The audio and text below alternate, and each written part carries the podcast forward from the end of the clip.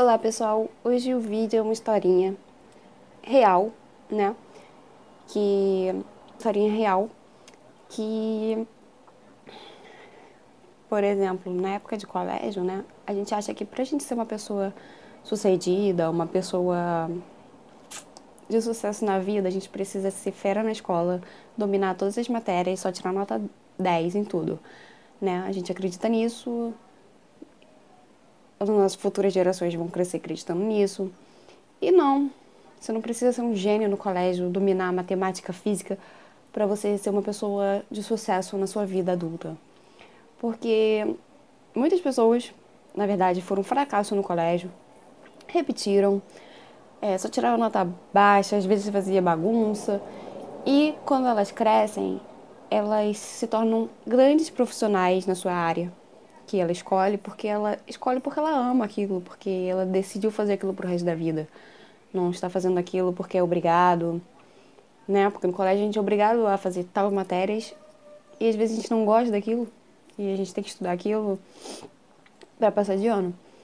E quando a gente escolhe o que a gente quer, a gente vai estudar o que a gente ama e vai ser pessoas boas, produtivas naquilo. Então, não necessariamente você precisa ser um CDF para ser alguém bem sucedido na sua vida. E essa historinha conta um pouquinho disso. É... Certa vez, uma mãe, né, tinha um filhinho pequeno, ela recebeu de um de uma outra pessoa uma carta do diretor do colégio. E quando ela ela ela recebeu a carta com uma lágrima nos olhos, ela abraçou o filho e falou: Filho, aqui nessa carta está dizendo que você é um excelente aluno, você é muito esperto e se você, você se destaca demais, o colégio não tem mais como te ensinar, eles não sabem como, como lidar com uma pessoa tão inteligente como você. Eles não estão sabendo lidar com a sua inteligência, então eles estão te liberando do colégio para você estudar em casa comigo, com a sua mãe. Então, a partir de hoje, você vai ter aula todos os dias comigo. E a partir desse dia, a mãe todo dia tinha um horário certinho, ficava com o filho estudando. Estudando e estudando. Sei se eu tô. Aí, depois o garoto cresceu e encontrou a carta. A carta estava escrito: Senhorita, tá, tá lá, lá. É, lamentamos informar, mas seu filho é um péssimo aluno. Ele não tem jeito, ele é bagunceiro, ele não aprende, ele não evolui como as outras crianças. Ele não tem jeito, a gente não sabe como educá-lo, é um caso perdido. Isso, quando o filho lê a carta, ele fica, cara, minha mãe, sabe, a melhor mãe do mundo, porque ela não contou isso para ele. Ela não passou essa essa negatividade pro garoto, para ele crescer achando que ele não é nada, que ele é inferior aos outros. Então assim que ele leu a carta e, gente, ele se tornou Thomas Edison, o inventor da lâmpada da energia elétrica.